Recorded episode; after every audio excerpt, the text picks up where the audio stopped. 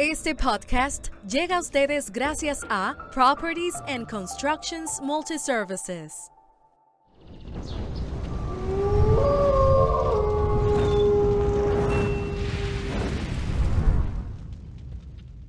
Bienvenidos a In Pursuit of Greatness Podcast. Yo soy su Arismendi Martínez. Como siempre, dando las gracias a todos por su sintonía, gracias por apoyo a través de YouTube, Spotify, Apple Podcasts, iTunes. Gracias por seguirme en mi cuenta de Instagram, arroba arismtz o of Greatness Podcast. El día de hoy tenemos una persona muy especial, una persona que yo le tengo mucha admiración, mucho respeto y más luego de conocer su trayectoria, cómo esta persona pues somete el trabajo cada día eh, para alcanzar sus objetivos. Eh, me he dado cuenta a través de las investigaciones que he hecho que todo lo que tiene a su favor ha sido una consecuencia, consecuencia de su, de su trabajo, de su sacrificio. El hecho de que yo comparto con esta persona la insatisfacción y, y, tenemos como esa hambre de seguir aprendiendo y de seguir evolucionando a través del tiempo y nunca quedarse conformando, conformando con lo que, con lo que ya hemos logrado. Pues es una persona que también he tratado múltiples veces de que venga al podcast. Yo soy un fan de, de, ella.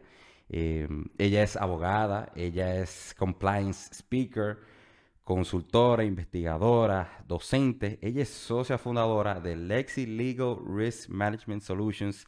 Ella es presidenta de World Compliance Association.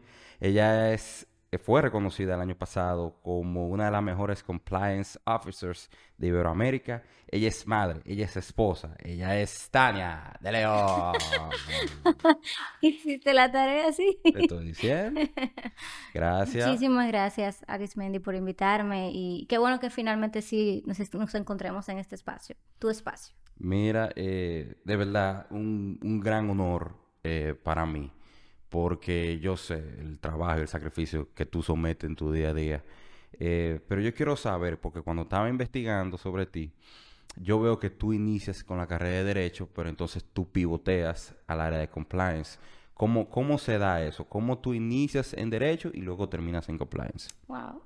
Mira, yo, yo creo mucho en el poder de la visualización. O sea, increíblemente. Cuando tú tienes claridad y te visualizas, es eh, increíble lo que tú puedes lograr. Yo cuando inicié a estudiar derecho, lo primero es que yo no iba a estudiar derecho. Yo me inscribí para estudiar administración turística y hotelera porque esa era la carrera que en ese momento cuando yo inicié era la novedad, era lo nuevo eh, eh, a, nivel profesional. Y yo venía de un bachillerato técnico como, como contabilidad, eh, muchos, muchos temas de mecanografía, redacción, no sé qué, no sé cuánto. Y como que no, quería hacer algo diferente, no quería estudiar algo que fuera lo tradicional y por eso me, me llamó la atención administración turística y hotelera. Pero cuando inicio, realmente me di cuenta que no, que no era algo que me interesaba y siempre he tenido un, sentido de, o un instinto de sensibilidad social por las cosas que pasan en la sociedad. Yo leo mucho desde chiquitica, todas las obras literarias que tú te imagines la leía, eh, me encantaba mucho leer y los periódicos, creo, desde chiquitica también leía mucho los periódicos para saber qué pasaba. Y dije, mira, yo debería estudiar en realidad de Derecho porque creo que es una carrera que me puede llevar un poco más hacia donde yo quiero. No política, porque la política ya es como que otra cosa. Y dije, yo voy a estudiar Derecho. Y cambié completamente el esquema y vamos a Derecho. Y así fue cuando, como, como entonces... Eh, incursión en este mundo. Y una de las eh, cosas que me inspiró a estudiar esto fue una película, que, el hecho, que de hecho la uso mucho también en mi trabajo ahora como compliance, que es Cuestión de Honor. No sé si tú has visto esa película, que es con Tom Cruise, eh, bueno, una película buenísima, que era de un abogado que estaba defendiendo los derechos de una persona que estaba siendo sometida por, por, una, un homicidio realmente.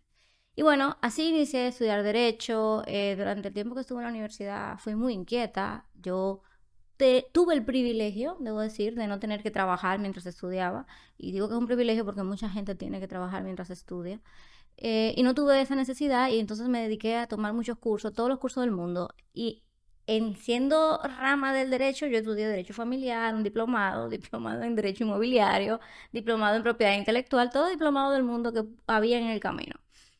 Y entonces fui desarrollándome y creo que durante ese tiempo me di cuenta de que había llegado a un punto en que me graduó y como soy una persona sumamente inquieta, digo, yo ahora tengo que especializarme porque creo también mucho en que hay que diferenciarse para poder agregar valor a la sociedad y también para uno poder desarrollarse mejor.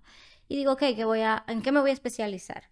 Y, cuento esto aquí, que creo que nunca lo he hecho, porque a veces uno cree que, que, cuando ve perfiles como el mío o de mucha gente exitosa por ahí, como que tenían toda su vida bien estructurada y pensada, y hay cosas que se van dando en el camino. Y en ese momento eh, aplico para una beca eh, de una maestría que tampoco existía, que es la maestría en seguros, porque yo estaba trabajando en una institución pública que es el Seguro Nacional de Salud en ese momento y dije, mira, como yo trabajo aquí, debería especializarme en seguros.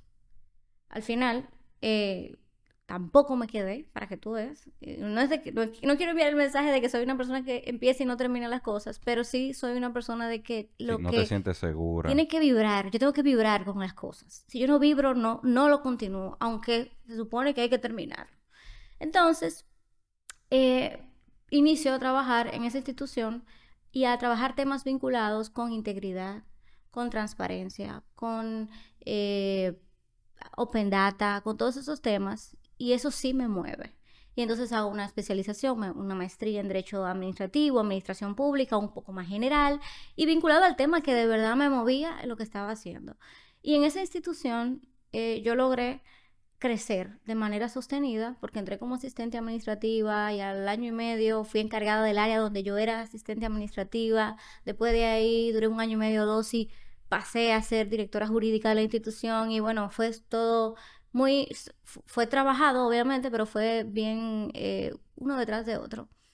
Y ahí tuve la oportunidad en su momento, porque como te digo, soy muy inquieta y eso me recuerda un momento en el que una persona de, de unos mis, mis compañeros de trabajo, y es que también yo ocupé una posición directiva siendo muy joven, yo tenía 24 años cuando inicié y formé parte de la mesa de dirección de la organización. Y recuerdo que cuando ascendí a mi, mi primer ascenso me dijeron, tienes unos zapatos muy grandes que llenar, tienes que ver cómo demuestras que tú te mereces estar en el board. Y eso me, me chocó, de verdad. Eso a mí me, me, me chocó porque yo siempre he sido una, una, tipa muy clara y muy hecha para adelante y no me lo tiene que decir nadie. No es porque tú me lo digas, porque yo soy así. Pero está bien. Eh, y al final decidí, ok, está bien. Y oye, yo decidí que yo iba a hacer, a continuar todo lo bueno, pero yo iba a hacer todo lo que no se había hecho, literal, todo lo que no se estaba haciendo, los temas que no se estaban trabajando. Y logré posicionarme, destacarme, al punto que al final también me ascendieron en esa posición, con el apoyo de personas que creyeron en mí, que me dieron la oportunidad, y eso es así. Y recuerdo entonces que en el momento en el que ocupo la última posición de esa organización, llega el proyecto de compliance, se empieza a poner sobre la mesa el tema del compliance. No como lo trabajo ni siquiera con los estándares, las normas internacionales y todo esto, sino se está hablando del compliance y eh, formamos parte de un equipo pequeño eh, que estaba discutiendo el tema y al final cuando me ascienden el proyecto se va a la dirección que yo estaba a la que yo fui a asumir y el proyecto se queda conmigo y yo entonces digo este tema del compliance no existe en el sector público. Nadie hace esto. Y de hecho, si yo me, pongo a buscar afuera experiencias aquí, tampoco lo trabaja nadie como yo lo, como se está hablando aquí. Porque este tema se trabaja mucho desde la perspectiva de prevención de lavado de activos, que es otra cosa. O que es una, una rama, una rama de la sombrilla del compliance. Y entonces tuve que aprender muchísimo de este esquema, porque yo no sabía nada tampoco, yo estaba inventando. Y me dieron la oportunidad de inventar y qué chulo, pero realmente yo no, no sabía. Tuve que formarme, tomar mucha formación en estos temas, aprender de otros, buscar apoyo de otras áreas en la organización para llevar este proyecto. Y hubo un momento en el que asisto a un congreso, que es en estrategia legal del Instituto de IOMG, en el que se habla de una cultura de legalidad. Y yo digo, wow, eso hace falta en el sector público, porque yo trabajo en una institución que había más de 4 millones de afiliados, de ciudadanos que necesitaban de que la institución hiciera bien su trabajo para poder acceder a ese derecho, que tenían ese derecho. Y cada vez que hay un incumplimiento en la institución o algún error o lo que sea, esa persona es la que termina siendo afectada. Imagínate tú que tú vayas a una ARS a pedir una cobertura para un, tratamiento y te digan que no está en cobertura, pero por error, si está en cobertura. Entonces tú agarras y buscas un préstamo, puedes pagar, tú estás pagando interés y bueno. El punto es que digo, aquí hay que impulsar una cultura, pero no de legalidad, porque eso en el sector público no aplica. Aquí en el sector público es mucho más. Es una cultura de juridicidad. Y es ahí donde hace un proyecto, que es el proyecto de cultura de juridicidad, que eh, se, yo le di estructura para poder eh, llevar este proyecto, que está cimentado en dos pilares, el compliance bajo el estándar ISO 19600 y, el y la gestión antisoborno bajo el estándar 37001. No podía solamente hablar de una cultura de, legalidad sin tener algo concreto con que llevarlo a cabo, porque no, servía, no serviría de nada, sería solo puro discurso. Entonces digo, mira, vamos a trabajar esto eh, con algo que se pueda palpar, con algo que se pueda concretizar y medir sobre todo. Y entonces así es que nace todo este tema del compliance en el sector público. Y, em, yo obviamente, como te digo, soy sumamente inquieta. Dije, mira, no podemos dejar esto solamente en esta institución porque al final va a ser un, caso aislado. Y empecé a llevar esto a todas las instituciones del sector de la seguridad social. Y ahí llevamos la iniciativa a la Superintendencia de Riesgos Laborales, a la DIDA, lo llevamos a, eh, me parece que CIPEN, a varias instituciones públicas del sector. Fue muy bien acogido pero al final nadie implementa porque propiamente no existía el conocimiento técnico de que era esto. Es más, todavía hoy en el sector público, después de que cinco años no entienden bien este asunto. Vamos, hace falta todavía evangelizar mucho más. Y es así como yo me meto en este mundo del compliance y eso que tú dijiste ahorita, de que tú eres súper inquieto y que siempre buscas qué más, me identifico 100% con eso. Porque cuando yo me encontraba trabajando compliance, eh, en esa última posición que ocupé en una institución pública como empleada propiamente, yo decía, oye, ¿te acuerdas que te dije que creo en el poder de la visualización? Cuando yo estaba como octavo de primaria, yo me veía como una persona exitosa, profesional, eh, trabajadora, nunca le he tenido miedo al trabajo y siempre me lo he dicho en mi mente. Que da adelante, que demuestra, que demuestra, porque eso al final trae sus recompensas. Y hubo un momento en el que yo dije, ok, yo logré todo lo que yo me visualicé ya yo hice todo lo que yo quería hacer. Soy profesional, soy independiente, produzco dinero. ¿Qué, qué más sigue? Ya he llegado al tope de lo que puedo ocupar en una institución o en una empresa dentro de lo que yo creía. ¿Qué hago ahora? ¿Qué más puedo hacer? Y es ahí donde surge la World Compliance Association eh, República Dominicana. Entonces yo digo, yo quiero hacer algo diferente, traer algo nuevo, seguir desarrollando este tema pero quiero hacerlo que, que le llegue a mucha gente porque sé que mucha gente todavía este tema no lo ve. Y es entonces cuando nace la World Compliance Association, que es el capítulo que presidimos aquí, que nos acompañan varios expertos también en estos temas. Y ha sido un camino de, de mucho trabajo, de mucho pensar cómo puedo hacer las cosas diferentes. Eh, yo creo que una de las cosas que, si, te, si tú me preguntara, por ejemplo, qué ha sido, cuáles han sido los, los tips para tu poder lograr seguir creciendo, yo siempre he pensado que hay que dar adelante. O sea, la gente tiene que, que esforzarse. Tú no puedes, para dar, para, para entregarte, para comprometerte, que te den. Tú debes dar primero. Y eso al final siempre la gente, o de una u otra forma, trae su, su recompensa. Ahora, yo lo que quiero saber el por qué. Porque o sea, muchas veces algo que nos, nos empuja a nosotros puede ser una necesidad, puede ser para sacar a tu familia adelante. Tú no tienes esa necesidad o tuviste el privilegio de, no tener que trabajar y estudiar. Pero mira cómo tú tienes el hambre como si tú no tuvieras nada o, que tú todavía no has, logrado, no logrado nada. Yo quiero saber qué específicamente lo que te empuja.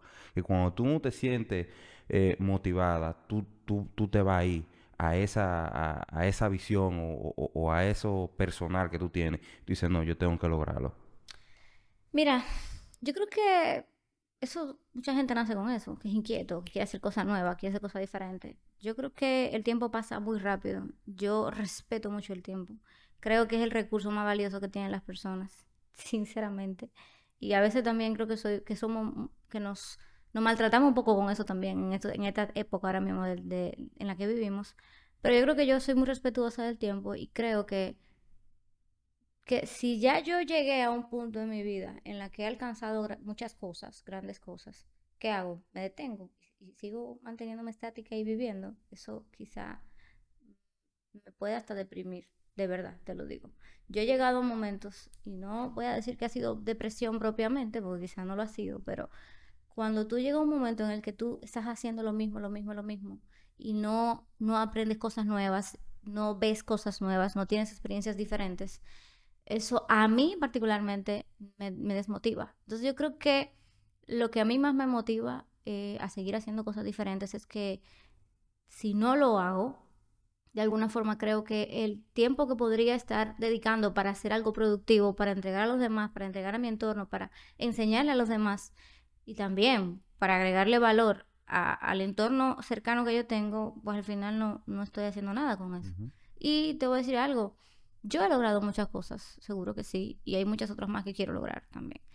Y yo no soy de las personas que se queda con eso para sí solamente. Yo vivo en un entorno con mis amigos, con mis familiares, y mi esposo es muy parecido también a, mí en ese sentido, en el que yo quiero que la gente tenga lo que yo tengo. Yo quiero que la gente... Se, sí, yo quiero que la gente se desarrolle. Yo quiero impulsar a la gente. Yo siempre jalo a mi amiga o a mi amigo y digo, mira, tú puedes hacer esto. Si te interesa, dime para yo conectarte aquí, allá. Mira, eh, si te... Ahora, cada quien, al final del día, no todo el mundo quiere lo mismo. Hay personas que me han dicho, Tania, yo no quiero lo que tú quieres. Cuando yo he intentado de que inspirar, que he intentado mover, sacudir, me lo dicen, claro, Tania, yo no quiero lo que tú quieres. O sea, a mí no me interesa tener tanta posesión o, hacer un libro. Yo no quiero hacer nada de eso. Yo lo que quiero es ganarme mi dinero. fantástico. Eso está muy bien. Tener esa claridad es tan bueno como, como tenerla cuando tú quieres hacer cosas, eh, agregar valor. Entonces yo creo que sí. Que, y, y hemos encontrado en la formación, en, en, la vocación para enseñar ese tipo de... O sea, me he dado cuenta que es algo que a mí me mueve, porque cuando yo terminé la universidad, yo de una vez, si tú, me preguntas, lo primero que tú hiciste, yo fui a, Infotep a hacer un curso de facilitadora docente, porque yo entendía que para yo enseñar a los demás yo tenía que saber enseñar. No era nada más hablar de lo que yo sé, sino que yo tenía que tener técnicas para enseñar. Y eso fue lo primero que yo hice, porque yo enseño, porque me gusta, me gusta enseñar a la gente. Entonces, al final me di cuenta que eso tiene un trasfondo que es más allá, y es que yo quiero compartirle a los demás lo que yo tengo que me ha servido para sentirme feliz como me siento ahora haciendo lo que hago, para que también otras personas se sientan así. Entonces creo que sí, que es un tema de, de seguir creciendo para ver de qué manera también tú haces crecer a los demás en tu entorno. Yo quiero saber cuál es la intención o tu intención con World Compliance Association. O sea, es, algo nuevo que yo en 2019 creo que fue que, empezó, ¿verdad? Sí, Entonces, ¿Cuál es la visión? ¿En qué tú quieres que se convierta? ¿Cuál es tu intención con eso? Sí, mira, World Compliance Association en República Dominicana, como te digo, nace de la intención de, eh, como un proyecto personal, profesional, de seguir desarrollando estos temas. Yo me doy cuenta que en el país yo tengo, la gente me escucha hablando de compliance porque yo hablo de un compliance que no es lo que usualmente aquí se habla. Y yo digo, ok, pero yo, Tania de León, no tengo capacidad para ocupar el espacio de, en todos los lugares donde se puede hacer compliance, o en todos los temas, o en todas las ramas del derecho o de la, o de la vida profesional. Tania de León no es suficiente. Yo necesito que más gente se asume a esto. Yo necesito que más gente quiera ver este tema, que más gente lo, estudie, que más gente lo desarrolle. Y que sea doliente así mismo como tú. Claro, correcto, que sea doliente. Tú, mira, esa palabra me encanta porque eso es así. Que le encante esto, que lo apasione, que lo mueva y que quiera apoyar y desarrollarlo. Y por eso Work Compliance, porque al final, yo solita, llevando este tema, yo iba a llegar a donde yo pudiera llegar. Yo iba a tener un techo porque yo soy, yo soy, no, soy inagotable. Eh, o mejor dicho, soy agotable. Eh, pero cuando tú tienes varias gente, por ejemplo, yo digo, mira, yo trabajo compliance en el sector público y yo puedo trabajar compliance en cualquier sector porque esto es un tema multidisciplinario y multisectorial, que ese es el enfoque con el que trabajamos compliance en el país. Esto no es nada más prevención del lavado de activos, esto no es nada más compliance público. Aquí tú puedes hablar de compliance en el sector medioambiental, en el sector construcción. Hay empresas en Guatemala, en Chile, en Perú que se han certificado en compliance inmobiliarias, agencias inmobiliarias, constructoras. Aquí eso no, eso no existe, todavía tú no tienes ninguna porque eso te en Pero eso es lo que quiero decir. Tania no va a ir a hablar de derecho, de, compliance inmobiliario porque yo tengo, yo tengo otro tema. ¿Quién lo va a hacer? Entonces yo quiero encontrar a esa persona, yo quiero impulsar ese tipo de cosas. Ok, entonces yo quiero como, eh, porque aquí te, pido disculpas, yo, yo, tenía pensado que compliance, bueno, en su mayoría aquí, era nada más tema de lavado de activos. Entonces yo quiero como que tú me desgloses un poquito las ramas que tiene compliance? Mira, lo interesante del compliance es que tú puedes hacer compliance en casi cualquier campo de ejercicio profesional. Me explico. En otros países, aquí no, porque aquí, como te digo, está en pañales. En otros países tú haces compliance tributario. Compliance. Tú, tú te vas a, por ejemplo, a Guatemala y ahí lo que está rompiendo es el compliance fiscal, por ejemplo. Aquí no se habla de otra cosa. Tú te vas a México y de lo que se habla es del compliance desde la perspectiva de eh, la corrupción, como aquí también se habla mucho. Tú te vas a, a España y de lo que se habla es de compliance y responsabilidad penal, compliance penal. Hay un estándar internacional para el compliance penal. Imagínate un abogado aquí en República Dominicana, de esos penalistas que andan por ahí, que son al final, que asuman este tema del compliance, que van a tener una perspectiva no solamente de atender casos, sino de prevenir situaciones en esas empresas a las que asesoran, por ejemplo. Que es también mucho del derecho económico, porque tiene toda una, una rama bastante amplia. Pero tú puedes hablar también de compliance, por ejemplo, en la contratación pública. El que sabe de contratación pública, créeme, es difícil que tú te encuentres una gente que sepa también, que también se especialice en derecho tributario o en derecho informático y protección de datos. Son cosas completas, mundos totalmente diferentes. Es más, el que sabe de prevención de lavado de activos no necesariamente entiende de compliance en la contratación pública porque de lo que sabe de prevención de lavado. Es a eso que nos referimos cuando hablamos de que el compliance es una sombrilla. Entonces, eso es eh, lo que definitivamente eh, hace que este tema del compliance sea tan atractivo, porque tú lo puedes hacer en cualquier campo del ejercicio profesional en el cual tú te puedas desenvolver. Entonces, ¿cuáles son o cuál es el rol y la responsabilidad de una persona que trabaja en compliance? Muchísimo. Bueno, esa pregunta es grandísima, muy importante. Mira, yo creo que hay el tema del compliance, hay profesionales que ahora mismo desarrollan estos temas que me han dicho, mira, Tania, yo siento como que no hay más nada que hacer ya, como que ya yo me lo sé todo, ya lo he estudiado todo, lo he visto todo en estos temas. Yo, muy bien, tú has visto todo lo que ya existe, ¿qué puedes crear tú? ¿Qué puedes hacer tú? Ahora, si tú estás viendo que ya llegamos al tope, analiza, estudialo, ve cómo tú lo puedes descomponer y encuentra algo diferente es un poco difícil. El, trabajo del compliance officer es un trabajo de, que va mucho de eso, porque depende del comportamiento de las personas, porque depende de que la gente haga lo que tiene que hacer. El compliance officer no es el responsable de que toda la organización cumpla, que es una idea que se tiene. El compliance officer tiene la responsabilidad de hacer la diligencia de que todo el mundo sepa qué tiene que cumplir y que lo cumpla. Y que si no se cumple, pues se apliquen las sanciones. Es un veedor, un vigilante, acompaña, asesora, cuida, protege, pero no debe ser el que asuma la responsabilidad porque tú sabes que la responsabilidad es individual.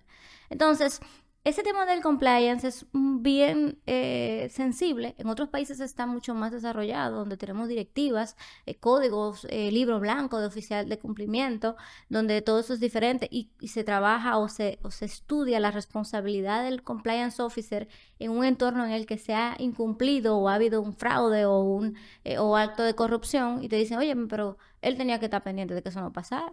Sí, claro, él tenía que estar pendiente y él hizo todo lo que, lo que estaba dentro de sus manos para hacerlo. Sin embargo, en una organización donde hay 5.000 personas, no hay forma humana de que tú puedas caerle atrás a cada una de esas 5.000 personas para evitar que una de ellas se desvíe. Y el que quiere hacer las cosas mal, las va, va a encontrar la manera de hacerlo, aunque tú le pongas todos los controles. Entonces, al final, este tema del, compliance officer va mucho de construir políticas, procedimientos, trazar la línea, la ruta de acción para evitar que pasen eh, irregularidades en la organización, de fomentar una cultura. Pero hay un paso al que tenemos, un segundo paso o, o el siguiente nivel, por decirlo así, al que tenemos que apostar, que es al profundizar en el porqué de las cosas. Porque hay organizaciones que a pesar de yo tener todo el liderazgo comprometido con la integridad y el cumplimiento, un regalo de políticas y manuales y procedimientos, un esquema de sanciones, claramente te estoy diciendo que si tú no incumples te va a pasar esto, porque a pesar de todo eso hay gente que como quiera se desvía. Yo quiero que nosotros profundicemos en esto. Yo creo que el oficial de cumplimiento piensa en eso. Y ese es el segundo paso y ahí eh, estoy de hecho desarrollando esos temas porque eso nos va a llevar a un segundo nivel. Ya ahí no voy a ser pasivo, ahí yo voy a ser no voy a ser reactivo ni pasivo, yo voy a ser preventivo de verdad, para entender el porqué de las cosas. Tengo un poco de filosofar también, pero... No, no, no, no. Pero sí. No, tenga ahí, agárrese de ahí, durísimo. Mira, entonces te, te pregunto, no es recomendable, no sería recomendable que esa parte de compliance sea externa exclusivamente y que no venga de, de- de la, de la misma empresa para garantizar eso. Te pregunto. Buenísimo, buenísimo. Mira, el compliance se puede trabajar de diversas formas. Puedes tener un área tú en tu organización, pero también lo puedes este, tercerizar, que sea un equipo externo que haga ese trabajo. Ahora, hay países donde el contexto de ese país te, te facilita ese trabajo, porque ya estamos más desarrollados, estamos más avanzados y entendemos mejor esto. Pero, por ejemplo, yo, Tania de León, ahora mismo, que es algo que hemos discutido, mi esposo y yo que trabajamos estos temas. Si a mí me llaman ahora mismo de alguna organización para que yo tercerice o, o lleve desde, de manera externa el compliance, todavía no existe la madurez en este país, culturalmente hablando, para que yo asuma esa responsabilidad. Y para que yo tenga una aceptación. Claro, claro, porque al final, imagínate que yo me dicen a mí que todo está bien, pero están haciendo su desorden ahí adentro. Yo no estoy adentro, yo no estoy viendo lo que está pasando. Y el día que pase algo, ¿qué es lo que van a decir? Tania, la oficial de ahí, y no se dio cuenta. Entonces, hay un costo altísimo para la reputación en ese sentido que hay que tener mucho cuidado con eso. Ese tema del compliance va mucho de reputación. Yo misma lo digo, mira, eh, si yo hago, ¿sabes que el otro día tuve una conducta inadecuada? Eh, dije, una mentira piadosa que dicen, que le dicen que, bueno, hay que ver. Y recuerdo que esta mentira piadosa no era nada del otro mundo, pero yo, como de verdad hago esto en serio, y de verdad me lo creo, yo dije, yo dije algo que no debía decir, que no es verdad. Y duré semanas pensando, yo debería decir, yo debería decirlo, yo debería decirlo. Y dije, mira, Tania, no es por un tema profesional, es un tema de, de integridad. Tú deberías decirlo, porque eso te va a hacer dormir tranquila. Y lo dije al final. Entonces, hay- hay- va mucho de eso. Entonces, em, la recomendación sería a las personas que, que- están internas, o sea, que, que fue la misma empresa que lo puso, es conocer tu rol, tu responsabilidad, hacia dónde tú llegas y tú tener siempre tu soporte para cada comunicación que tú vayas a hacer. Mira, es más que eso. Un oficial de cumplimiento que está trabajando en una organización a lo interno tiene que contar con varios atributos. Tiene que ser una persona que cuente con independencia para hacer su trabajo, pero una independencia real. Y generalmente eso no se da si tú no tienes el apoyo de la alta dirección o de los dueños de la empresa. Ese, es el primer pleito. El segundo pleito es el tema de competencia, que tú seas una persona realmente preparada para esa posición. Y yo veo muchos casos donde ponen a una gente para cumplir con el, con el requisito de que tengo que tenerlo, no porque de verdad yo quiero que esté haciendo ese trabajo. Y el tercer tema, que es, o el tercer atributo, que es lo más importante, es el tema de autoridad. Usted tiene que tener la autoridad para usted poder hablar de ese tema y eso te lo da el que tú demuestres que tú tienes la competencia, que tú tienes las condiciones eh, de liderazgo para llevar esos temas, porque si no, nadie te va a hacer caso. Cuando yo empecé a trabajar estos temas, a mí me decían, yo recuerdo, porque de verdad, me decían, eso del compliance solo está en la cabeza de Tania. ¿Qué es eso compliance? Tanto inventa, más, más, más burocracia, más problemas, más trabajo. Y no es así. Pero solamente cuando tú haces oído solo de ese tipo de comentarios y te empoderas y te empantalonas literalmente para poner las cosas como van y sobre las sillas, las cosas funcionan. Tú tienes que tener necesariamente el apoyo de quien, de a quien, a quien tú eh, respondes, porque si no, no, no, de verdad, mira, el resultado no se da. Te lo digo porque como somos consultores en varias organizaciones, hemos visto ya la diferencia que hay entre una organización donde la cabeza está alineada a estos temas y cuando es un puro discurso. ¿eh? Lo hemos visto. Y un oficial que está adentro, que no cuenta con eso, le quedan dos caminos. O se va, o se va, o se mete en ese círculo vicioso que al final no va a ser nada positivo ni para esa persona como profesional, porque también si sale algo luego es su reputación que se compromete. Ni tampoco para la propia organización, porque tú estás mandando un discurso que al final la gente no cree. Ese es otro tema también, el tema de la credibilidad. Tú tienes una organización donde tú estás moviendo un tema de cumplimiento, un tema de integridad, pero los líderes son los primeros que no cumplen. Ya tú tienes la mitad del pleito perdido, porque la gente a la que tú tienes que, que ganarte con este tema, que todo lo que trabajan en tu organización, ya de por sí se resisten a este tema, porque están viendo que no hay un, no, no es modélico el, el tema, no, es- no, hay un- no, hay- no se predica con el ejemplo. Está bien, Tania, pero no es cualquier persona que puede estar ahí y ser, y ser compliance. No. Ahora bien, el mercado aún está pagando mucho a la gente de, de- de- de com- de compliance. Qué Entonces, el tipo de persona que te van a llegar, tú sabes que no, no va a tener ese, ese, esa Ese forma. nivel. Exacto. Ese nivel. Y esas intangibles que, que- Sí, que hay, que, que hay que tener. Eso es así, eso es así. Eh, eso es un gran problema. Eh, yo me encuentro con oficiales de cumplimiento que ganan 60, 70, 80 mil pesos. Otros que ganan 140, 150. Otros que están en mercados financieros más consolidados, como pues, de bolsa, que sé yo, bancos, que sí, ganan mejor. Porque, óyeme, el nivel de responsabilidad es demasiado alto. Demasiado alto. Y debe pagar, debe pagarse en consecuencia, pero no, no funciona así del todo. Y es cierto eh, que para una persona tener todas esas condiciones, tiene que, tiene que haber invertido en sí, en su formación, y eso cuesta, eso debe pagarse. Pero no es tan sencillo encontrar quien valore esto porque es que no lo entiendo lo que tú sabes hacer. No entiendo lo que tú haces hasta que tengo un problema. Sí, hasta que tengo un problema, porque cuando tú te encuentras, por ejemplo, en España, que tú tienes que tener obligado en tu empresa a un oficial de cumplimiento o un programa de cumplimiento, porque si tú no lo tienes y pasa cualquier situación, es preso, que van toditos. Pero si tú lo tienes, ah, no, espérate, vamos a ver, porque aquí se hizo todo lo que se tenía que hacer, pepita, ¿qué pasa? Entonces la responsabilidad, si era 10 mil pesos, ahora eh, mil nada más que tengo que pagar. Y si era cárcel, ya no hay cárcel, porque en realidad yo no, no tengo responsabilidad. Ah, no, espérate, aquí es importante, aquí sí tiene valor este tema. Aquí en República Dominicana todavía no hemos avanzado hacia, ahí, no estamos en ese punto. Una pregunta, y te- aquí te quiero hacer una pregunta personal, porque tú eres doliente. Me imagino que como tú eres una persona curiosa y doliente, tú no te quedas solamente de tu responsabilidad. Muchas veces tú le das el, el seguimiento luego de que tú haces el reporte o tú cumples con tu responsabilidad. ¿Cómo te afecta a ti en lo personal cuando no pasa lo que tiene que pasar después que ya tú reportaste o, eh, y señalaste y pusiste los red flags de, de algo sospechoso?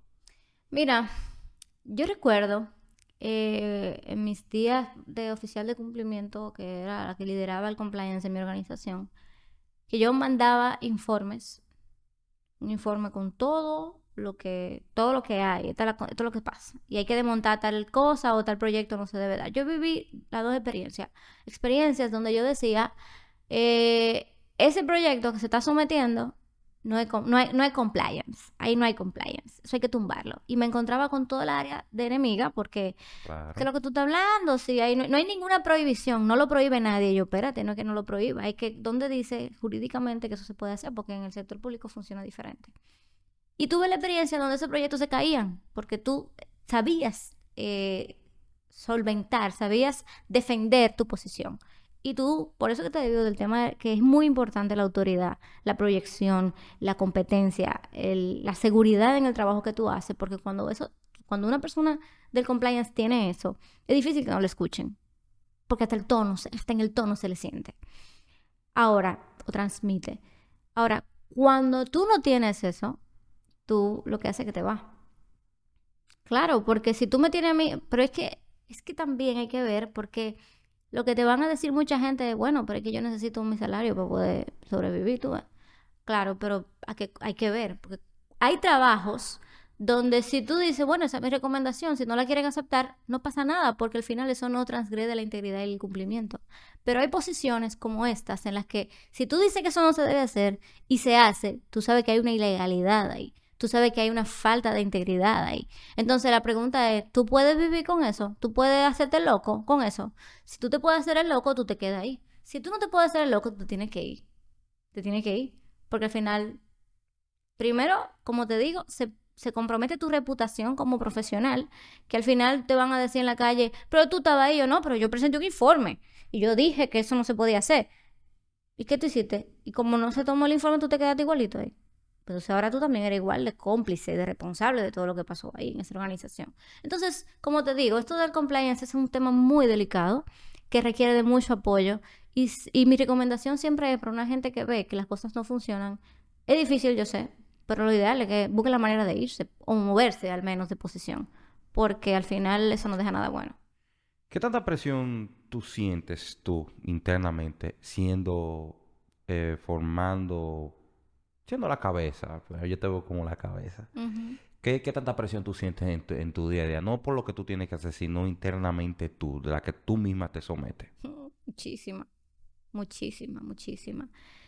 Tú sabes que hay mucha gente que, que me da su, su, su, un buen mensajito bonito de Tania, qué bien lo hace, me gusta lo que estás haciendo, wow, qué chulo, qué ejemplo, eh, tú eres un referente, todo eso. Y yo de verdad, para mí eso es o tiene un gran valor porque es un reconocimiento del trabajo que estamos haciendo, pero también es un compromiso mayor, porque cada persona que te dice que le gusta lo que tú haces, que quisiera hacer lo que tú haces, te está viendo a ti, y si tú te me por, te, te ¿verdad? Tenemos problemas. Al final del día, es un gran compromiso el que uno asume cuando de una u otra forma tiene alguna repercusión en los demás, tiene alguna influencia en los demás, tiene algún efecto positivo o negativo en los demás. Entonces, Sí, a veces siento alguna presión porque digo, conchale, yo tengo tanto conocimiento por la experiencia que tengo, que es mucha. Yo soy joven, pero yo tengo mucha experiencia eh, trabajando en diferentes sectores, diferentes organizaciones, que veo cosas diferentes en todos los lugares. Yo quisiera que la gente tenga ese, ese conocimiento, pero a veces no tengo el tiempo, porque no es tan, no es tan sencillo eh, poner en transmitir todo el conocimiento que uno tiene de manera sencilla y ya ni rápida. Entonces hay que, hay que pensarlo, hay que trabajarlo, pero creo que sí que eh, se siente mucha presión a veces. Eh, sin embargo, yo creo que uno también va haciendo las cosas conforme a, las posibilidades que tiene, porque tampoco nadie me esté esperando, no es que nadie esté esperando que yo haga algo para hacer algo necesariamente, pero sí sé que muchas de las cosas que yo he hecho y de las que hago, de una u otra forma inspiran a otros y eso me compromete a siempre hacer las cosas mejor. ¿Y de qué forma tú bajas la temperatura y tú como que te llega y te calma y no te deja abrumar por el día a día? Buena pregunta. ¿Viendo televisión? Sí, yo me pongo a ver televisión y hago intento buscar novelas. O sea, yo veo novelas, soy fanática de las novelas y la gente, yo lo, lo he compartido en algunos momentos, porque las novelas son historias que no requieren que yo piense mucho porque eso es lo que va a pasar. ¿Sabes? Que la novela todo es predecible. Se va a casar, con el, final van a tener un final feliz. No narconovela ni nada de eso, sino novelas de, Televisa y esas cosas. Eh, y así yo me relajo. Yo veo televisión, voy a mi casa. Yo he dicho que el lugar favorito mío es mi casa, porque yo me siento en paz. Y así como que yo bajo un poco. ¿Y qué yo hago? Yo a veces digo, mira, hay mucho trabajo, sí, hay mucha presión, hay mucho tema, demasiadas reuniones, mucha gente me está escribiendo al mismo tiempo. ¿Qué hago? Bloqueo todo, me acuesto de televisión, pasa el día siguiente y seguimos. No pasa nada, recargo. También me ejercito, eso me, me, me, drena bastante hacer ejercicio. Yo creo que tú me hables de, de Lexi Legal Risk Management, Solutions. Háblame de eso. Bueno, mira, cuando nosotros, cuando yo emprendí, eh, junto con mi esposo, nosotros que ya es más que un emprendimiento, tiene tres años ya bastante eh, consolidado, por decirlo de alguna manera, en muchos temas, eh, nosotros dijimos, mira, esto que nosotros hacemos, que asesoramos, que llamamos consultorías, eh, debe, tener, debe tener forma, una estructura. Ya no solamente tenemos asesores independientes, sino que tenemos que darle forma. Y así como nace Lexi. Pero Lexi nace también en un momento de pandemia, en el que todos estos temas de corrupción se, se sintieron bastante en los distintos países en República Dominicana también. Eh, en un momento en el que la desconfianza social se sentía bastante también hacia todo lo que estaba pasando en ese momento. Y nosotros dijimos, mira, tenemos, nosotros ya de por sí como profesionales impulsamos transformación en las organizaciones a través del cumplimiento, a través de la integridad, a través de hacer las cosas bien. Entonces vamos a darle forma a este proyecto. Y así es como nace Lexi eh, Legal Risk Management, como una empresa consultora que se dedica a transformar organizaciones a través de nuestras soluciones. Y ahí están las consultorías, la formación, que como te he dicho, es un tema que de vocación que lo tenemos.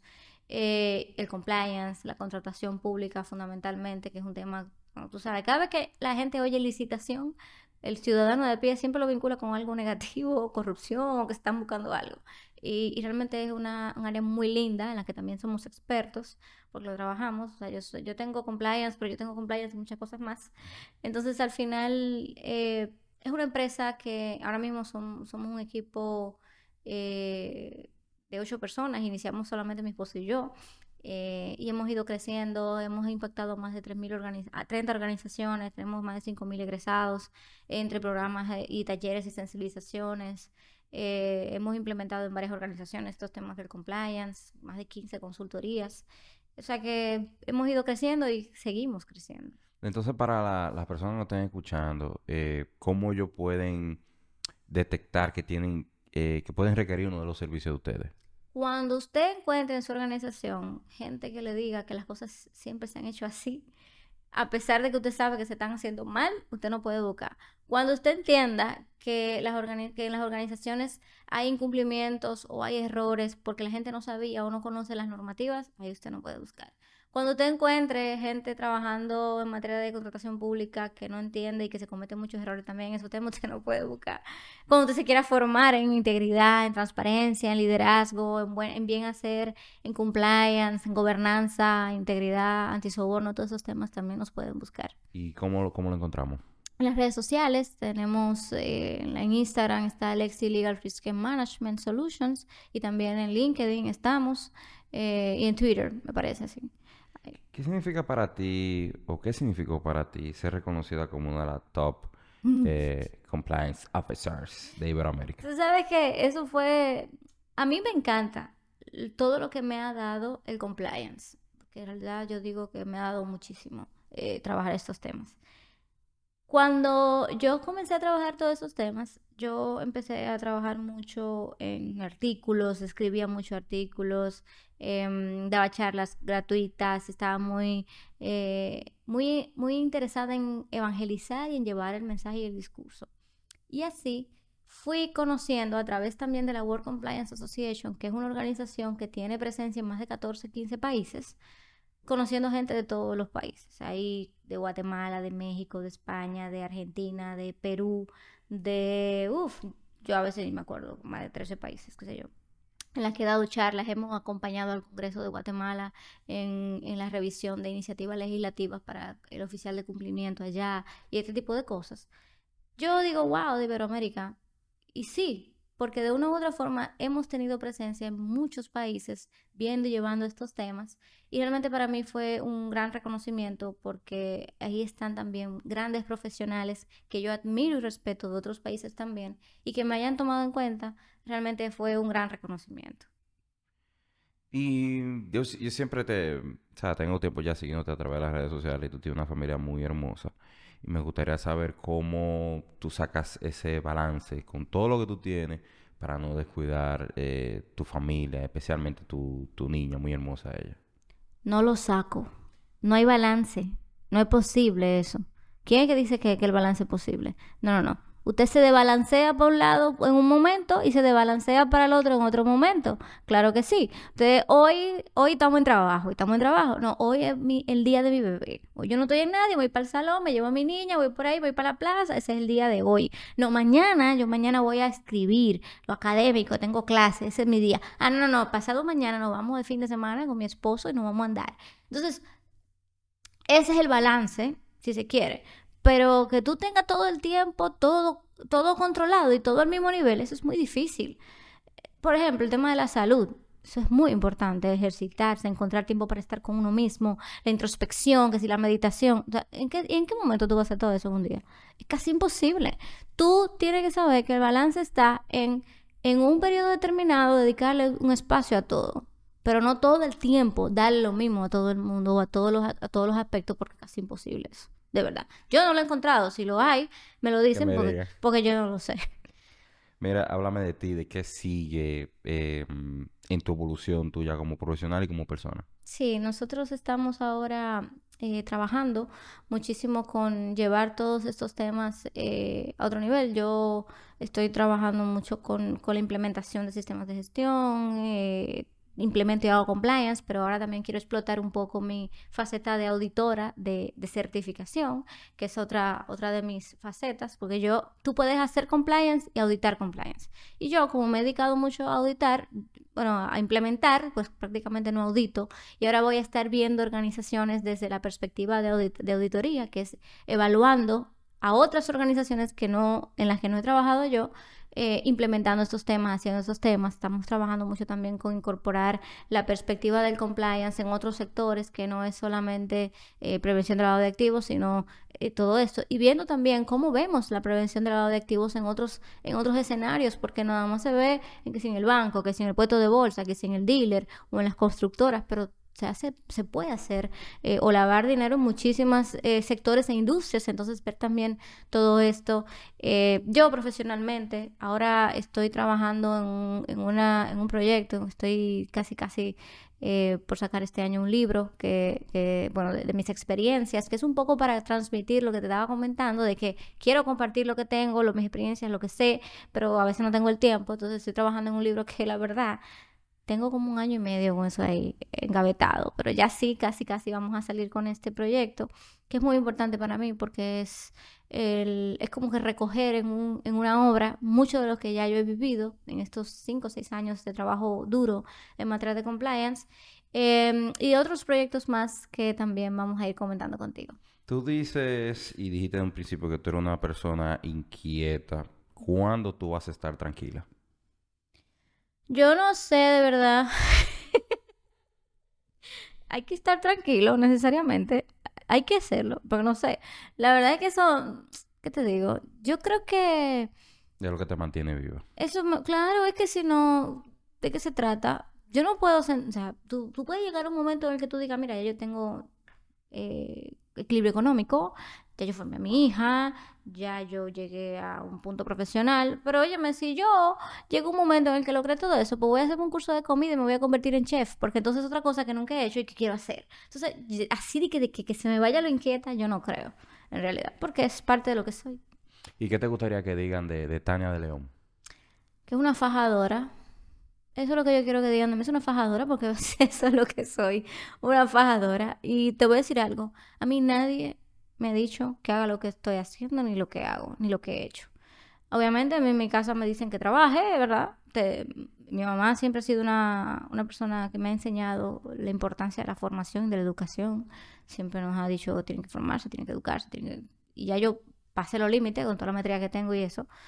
Pero yo creo que definitivamente hay que, hay que apostar a uno y hay que seguir desarrollándose y hay que ver qué más tú puedes hacer tú no sabes si a lo mejor yo de aquí termine siendo actriz de cine o de Hollywood, yo no sé, al final uno no sabe dónde va a llegar.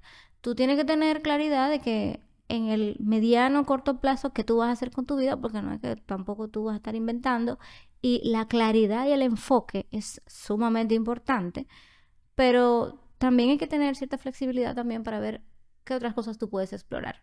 Entonces, al final, hay mucho de eso, mucho de eso ya para finalizar, ¿qué consejo tú le darías a esas eh, jóvenes profesionales que llegan y se encuentran un sistema y entienden que deben de adaptarse específicamente a ese sistema sin saber que eso en un momento la puede atrasar? ¿Qué consejo tú le darías? Porque tú estuviste ahí y tú lo desafiaste. Tú dijiste, no, yo me voy así. Sí, sí. Traten de ver las cosas con otra, desde otra perspectiva. Trata siempre de ver qué tú puedes hacer diferente, qué tú le puedes agregar diferente. Piensa en eso. Mira, no hay algo más poderoso para el desarrollo profesional de una persona que pensar con una visión de diferenciación basada en el valor que tú puedes agregar.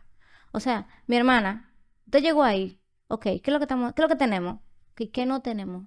No piensa en lo que tienen y mejorar lo que tenemos. ¿Qué, ¿Qué, no tenemos? ¿Qué podemos tener? Piensa fuera de la caja. Ahora mismo con el tema de la tecnología y todo eso, tú puedes agregar muchísimo valor, pero, pero, pero, ok, ¿Qué es lo que vas a darle tú a esa posición que tú vas a ocupar que van a decir, eso fue fulana que lo hizo? Eso, eso empezó aquí con fulana. Y cuando tú te vayas, que eso también se conoce como legado, cuando tú te vayas, la gente lo que va a decir, eso tiene el sello de fulana, ese es su apellido que está ahí. Ah, no, eso lo inició fulano. Ah, no, eso lo hizo fulano. No importa si para bien o para mal, tú eso puedes ir después eh, perfeccionándolo en el tiempo. Porque cuando yo empecé compliance, yo no era ni el 50% de lo, de lo técnica que soy hoy, de lo especialista que soy hoy. Pero yo empecé. Y nadie puede decir que eso no lo hice yo. Entonces, porque al final, ¿verdad? Fui yo que lo trabajé. Entonces, al final, siempre tienes que buscar la manera de diferenciarte. Siempre tienes que buscar la manera de ver qué valor tú le puedes agregar a eso. Eso te va a agregar mucho y además te va a hacer pensar, te va a hacer crear, te va a hacer necesariamente hacer cosas diferentes. No es solamente partiendo de lo que ya existe, ¿qué tú puedes crear? ¿Qué tú puedes hacer nuevo? ¿Qué tú puedes hacer diferente? Y la verdad es que todo el mundo puede hacer cosas diferentes. Mira, todo el mundo tiene la, la posibilidad de, si se pone a dar caquito, mente, un poquito, de agregarle valor de una manera diferente a las cosas. Tú sabes que yo, no tengo palabras porque tú describes exactamente lo que para mí es un diamante. Porque así como estamos contando tu historia, vemos cómo tú iniciaste, como todas las piedras normales, pero mira cómo tú misma, en base de tu esfuerzo, de tu sacrificio, de tu inversión, tú apostar a ti, tú misma te convertiste en lo que tú eres, en lo que tú eres hoy, que para mí es, un diamante. Así que no tengo cómo eh, agradecerte. Yo sabía que tú eres especial, pero yo no sabía que tú eras tan especial. Eh, porque de verdad también me gusta mucho e, esa forma tuya de que si es cuadrado, no, vamos, vamos a cambiar la forma, vamos a agregar mi marca. Y en ningún momento me hablaste ni siquiera de, de la parte económica. No se trata de eso, se trata de tú dejar un legado y de tú hacer las cosas eh, para bien. El dinero viene solo cuando tú haces la cosa diferente y cuando lo haces con pasión y cuando tú le pones tu, tu, tu, marca, tu sello, eso viene solo. Porque es que te está diferenciando. Y algo muy importante también, antes de, cerrar, saquemos eh, esa idea de victimización que a veces tenemos. O sea, no te victimices. Si una gente, tú te encontraste en tu camino profesional, una gente que no te valora o que te quiere meter el pie, sigue derecho, olvídate de eso. Que al final del día, como te digo, tú tienes tu camino, tú tienes tu, tu, tu, trabajo, eso está ahí. Y al final eso tiene resultado cuando tú eres constante, cuando tú estás enfocado y determinado. Eso tiene su resultado. Tania, mil gracias. Gracias a ti por la invitación. Eh, cuando tú quieras venir, tú sabes que estamos a tu orden. Yo sé que tú quieres hacer un proyectico de podcast, así que para el próximo, para el proyecto que vayas a desarrollar, pues entonces tú sabes que estamos aquí para que hablemos de, de ello. De verdad, un gran honor. Admiro mucho eso, porque de, de las personas que yo he conocido, mis 34 años también que yo tengo, yo no había conocido mucha, yo no, yo no he conocido gente así como tú. Así que de verdad, y más para tu edad. Así que mi admiración, mi respeto y para lo que tú necesites, estoy aquí a tu Muchísimas gracias, de verdad. Y que sigas siendo muy exitoso también en tu podcast, que me gusta. Yo lo sigo también y lo veo y lo voy a ir recomendando también. Sube eso que yo lo voy a compartir. Gracias, Tania. Mi gente, esto fue In Pursuit of Greatness Podcast. Bye bye. Este podcast llega a ustedes gracias a Properties and Constructions Multiservices.